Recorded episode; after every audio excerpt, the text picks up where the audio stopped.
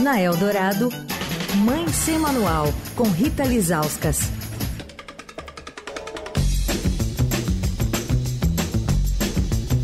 Quarta-feira é dia dela por aqui. Rita Lizauskas já está plugada, devidamente plugada. Oi, Rita. Cadê? Olá, Emanuel, Leandro, olá, ouvintes. Estamos com delay tudo ou tá bem, tudo Rita? bem, Rita? Oi? Tá com delay ou você tá. tá Vocês não estão me ouvindo? Estamos te ouvindo, não tá eu com delay. Aqui, eu percebi é que você demorou para dar um oi. Não, não demorei, não. Vocês que demoraram para me ouvir. Tá um pouquinho, só um pouquinho, de só delay. um tiquinho, mas tá tudo bem. A Rita tá super acostumada com isso, que ficou vários anos na televisão, não é, Rita? Fiquei, mas não tô acostumada não, Leandro e Emanuel. Vocês riam das minhas piadas automaticamente, senão eu vou achar que a piada foi ruim. Delay tem isso, né? Total. Não, tá tudo certo. Não tá muito longo, tá curto, então tá tudo certo, tá tudo resolvido. Bom, o... Oh, eu, eu tô cabeada, eu tô com a internet cabeada aqui, hein? Ah, eu soube que tem uma operadora que você andou falando super bem. Recebeu visita técnica hoje? Nas suas redes sociais, não vamos citá-la. Ah, você acha que pode ser uma vingança, é isso? Eles estavam esperando você entrar no ar para vinganças. Ai, ai, abafa, né? Muito bom. Uh, mas tá tudo certo por aí, então, né, Rita? Tá, tudo certo, tudo então, tá certo. Bom. Vamos lá. Me conta o seu enfoque hoje sobre a vida adolescente fala sobre a iniciação sexual, tá cada vez mais precoce, é isso? Ai, Emanuel, pois é. Elas já falam, ai, Emanuel, com dor, sofrimento. Estamos prontos para isso, Emanuel? Não, não, né? nunca. Não estamos. É, enfim, mas enfim, é uma pesquisa, tá? Não é, não estamos falando, não estamos fazendo chutes nem reclamando dos nossos adolescentes, mas foi, é, foi uma pesquisa, né, que foi feita pelo, pelo IBGE, né, Instituto Brasileiro de Geografia e Estatística, e também é, essa pesquisa chama PENSE, é Pesquisa Nacional de Saúde do Escolar. Então, o que, que, que, esses números trouxeram? O que, que esses dados trouxeram? Que os adolescentes, aí estamos falando ali 13 a 15 anos, né, estão começando a vida sexual deles cada vez mais cedo. E o pior, né? Isso, isso não é problema, isso a gente sabe, né? Eles estão cada vez mais precoces, assim como os bebês a gente vê cada vez mais precoces. Mas o problema, Emanuel, é que eles estão se protegendo menos contra infecções sexualmente hum. transmissíveis, contra a gravidez precoce, né? Porque é isso. Quando você tem ali essa iniciação sexual, mas ela não é acompanhada de camisinha, por exemplo, a gente tem o problema da, das DSTs, né? E tem a questão da gravidez na adolescência, que é uma questão muito séria, né? Então, o que, que essa pesquisa mostrou? Que 28,5% é, desses adolescentes né, que estão na escola, é, de, entre 13 e 15 anos já tiveram relações sexuais. E mesmo né, com a gente falando sobre isso, os pais explicando, as campanhas rolando, o uso de camisinha, né, o uso de preservativo, nos últimos 10 anos nessa faixa etária, caiu 22,3%. Né? E aí a gente pode pensar, meu Deus, se a gente fala tanto sobre isso, se a gente oferece camisinha para os adolescentes, né? Por que, que eles estão usando menos? Né? E aí a gente pode pensar em um monte de coisa, né? Inclusive, essa questão de, de antigamente, sei lá, nos anos 80, né? Quem, quem viveu nesse período lembra da epidemia de AIDS, então camisinha era uma coisa que se falava muito, é, que se usava muito, e hoje em dia a gente se fala menos, porque a gente tem é, mais acesso aos coquetéis, né? E se usa menos também por, por conta disso, né? Bom, é, é bom a gente dizer que essa pesquisa foi feita com o Ministério da Saúde, com parceria do Ministério da Educação, né? E, e, e, mostra então essa, essa queda na proteção, né? Isso preocupa não só os pais, mas também os especialistas, né? Porque o que, que acontece nessa fase da vida? Eles é, é, eles estão enfrentando não só essas mudanças físicas, né? O estirão, os órgãos sexuais que, que, que aparecem, o desejo pelo é, é, por um adolescente ali da mesma idade, né, pelo é, desejo por um relacionamento, por um par, esse interesse é, emocional e, e, e, sexual, né? E aí, assim, a gente tem essa questão da, é, dessas doenças sexualmente transmissíveis, né? É, e também a gravidez na adolescência que a gente falou, né? Então, assim, em 2009, quando essa mesma pesquisa foi feita, 69 desse grupo disseram que usava camisinha, agora é 53%, né? É, e aí, a gente falou de AIDS, mas tem outras infecções sexualmente transmissíveis, né, Emanuel? Não tem só é, o HIV. Tem a clamídia, que é uma infecção que, se não é tratada e que muitas vezes ela é silenciosa, pode levar à infertilidade.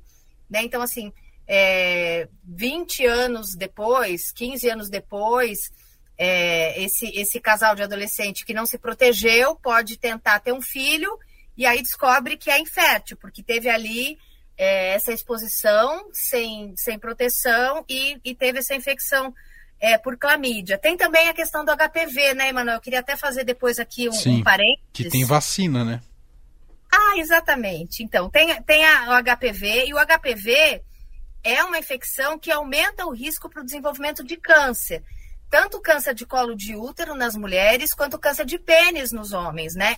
E aí, vamos falar um pouquinho dessa questão, essa questão da vacina, né? Porque a gente teve essa semana o veto do nosso governador para levar a vacina de HPV para as escolas públicas, né? Então, assim, é, é bom a gente lembrar que a vacina contra HPV é segura e ela está disponível gratuitamente no Sistema Único de Saúde. Então, assim, mesmo o nosso governador de São Paulo tendo vetado que se leve vacina de HPV para as escolas públicas, os pais né, de, de meninos e de meninas de 9 a 14 anos, eles podem ir para qualquer posto de saúde, Sim. o posto de saúde que tem na sua rua, e tomar essa vacina da HPV, né? E aí é um esquema de duas doses é, para os adolescentes. Essa vacina ela é muito importante, ela é super segura, é bom a gente falar sobre isso, e ela protege contra o câncer. Quando a gente fala de câncer, ai, queremos a cura do câncer, a gente tem uma vacina que é uma vacina que protege contra é, esse câncer de colo de útero e o câncer de pênis. Então, assim, não tem por que a gente não vacinar os nossos filhos contra, com uma vacina que protege contra, contra o câncer, né, Emanuel? Claro. É, bom a gente, é bom a gente destacar. Então, assim, ela é de graça, ela está disponível para essa faixa etária de 9 a 14. Então, se você é pai, mãe de meninos e de meninas, é importante a gente falar que os dois têm que tomar essa vacina, um protege o outro, né? Isso está de graça, é só ir no, no, no, posto de saúde. E aí, quando a gente faz esse recorte da pesquisa por sexo, Emanuel, os meninos, eles começam é, é, essa vida sexual antes das meninas, né? Então, isso, isso se mantém, isso continua.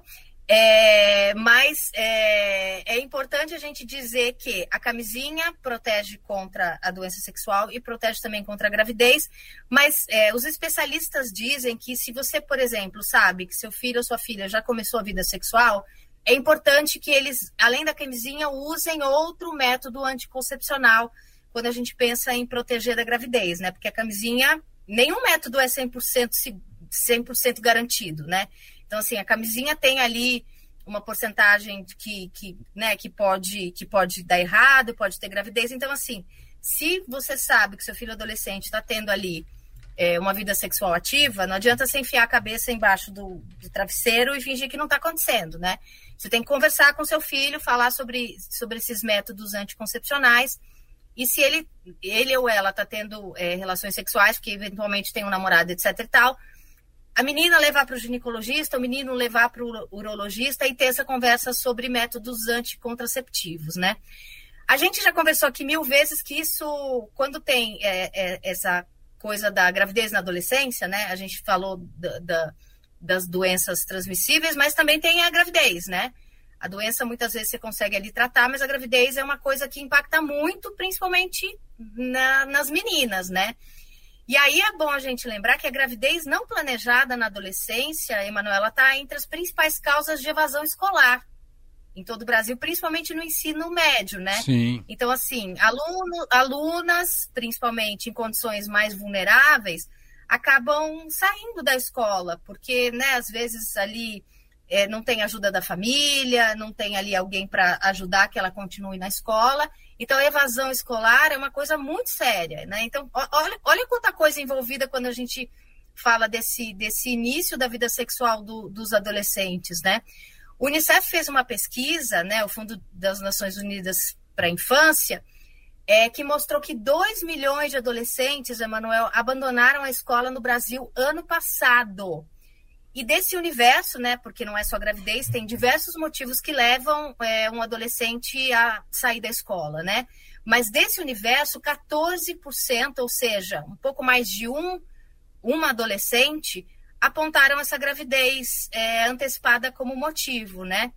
E aí, quando a gente fala é, de, de, gravidez nessa faixa etária, a gente fala em mais um monte de coisa que pode acontecer, né? Que já é uma gravidez de risco maior, porque é uma menina mais jovem, então ela pode ter é, ali um parto prematuro, ela pode ter pré-eclâmpsia, ela pode ter várias complicações, e isso a gente sabe que impacta na vida é, é, desse jovem a vida inteira, né?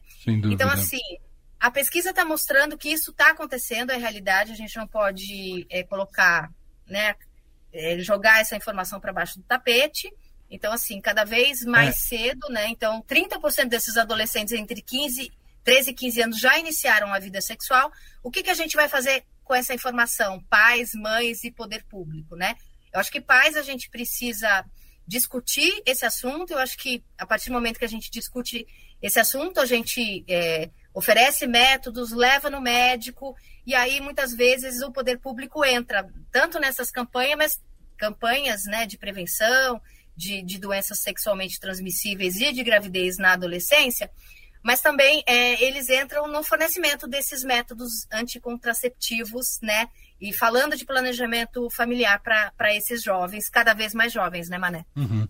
E não pode, claro que a pesquisa não tem, talvez não tenha como aferir isso, mas é, é sempre cabe a, a investigação, não só essa mais prática, né, que você tão bem destaca aqui, né, de política pública, da necessidade de evitar infecções e também da questão da gravidez precoce, mas também é preciso investigar também o campo afetivo dessa precocidade, né?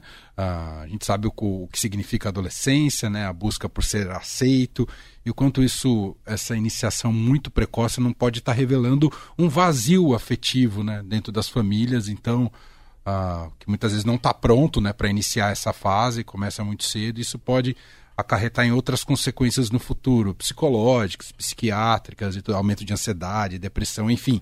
Acho que é um problema que tem esse lado também, né, Rita?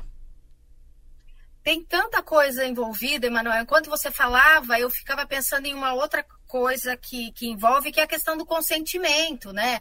A gente falar sobre consentimento, a gente falar é, é, para as meninas e para os meninos da importância de dizer como é que você se sente, dizer sim, dizer não, né? O quanto esse não tem que ser respeitado.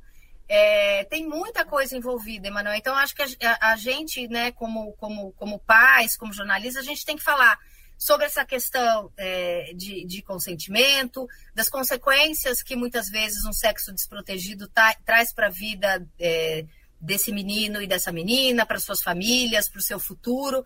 É muita coisa que, que precisa ser discutida, né? A gente, outra coisa que eu lembrei aqui, a importância das escolas discutirem isso também, uhum. né? É, a gente teve nesses últimos anos uma, uma questão de ah, não, eu só eu posso falar sobre sexo com meu filho, a escola não quero que a escola fale sobre isso. A escola é uma parceira da educação desses jovens, né? A escola também precisa falar sobre isso. Os pais têm que falar sobre isso, as escolas têm que falar sobre isso, o poder público tem que falar sobre isso, né? A gente não pode fingir que isso não está acontecendo. É isso, perfeito. E só para fechar, a importância, né? É sempre bom ressaltar que a gente acabou de sair de um, de um governo que tinha dificuldades em, em lidar com métodos científicos, da importância uh, de pesquisas como é, mais uma delas realizada pelo, pelo IBGE, né, que traz uh, retratos da nossa sociedade né, e, e, e, faz isso com frequência. Isso é importantíssimo para a elaboração de políticas públicas e para a melhoria do país. E ter um retrato, do, né, um espelho da, do, de como a sociedade está. Né? Então, é, isso é fundamental em qualquer governo né, que incentive e dê as condições para que pesquisas como essa sejam, essas sejam realizadas. Certo, Rita? Exatamente, sem dados a gente não tem um retrato do que está acontecendo naquele momento, né? E aí a gente fica meio que voando cego, né? Então os dados estão aí, estão colocados e a gente está discutindo aqui. Então, né, saibam, pais e mães, que isso está acontecendo e a gente precisa lidar com, com essa realidade. Muito bem. Rita Lizauskas volta com a gente na semana que vem, ao vivo, aqui no Fim de Tarde Adorado, contando com todo o suporte da operadora. Tchau, Rita. Um beijo e os 33 técnicos beijo, que gente. visitaram a Rita só nos últimos dois dias. Beijo. Um beijo. Tchau. E deve ter um na rua puxando o fio agora, né? Tá no fio olhando pra você, mandando tchauzinho. Tchau, Rita. Um beijo. Fim de tarde. Eldorado.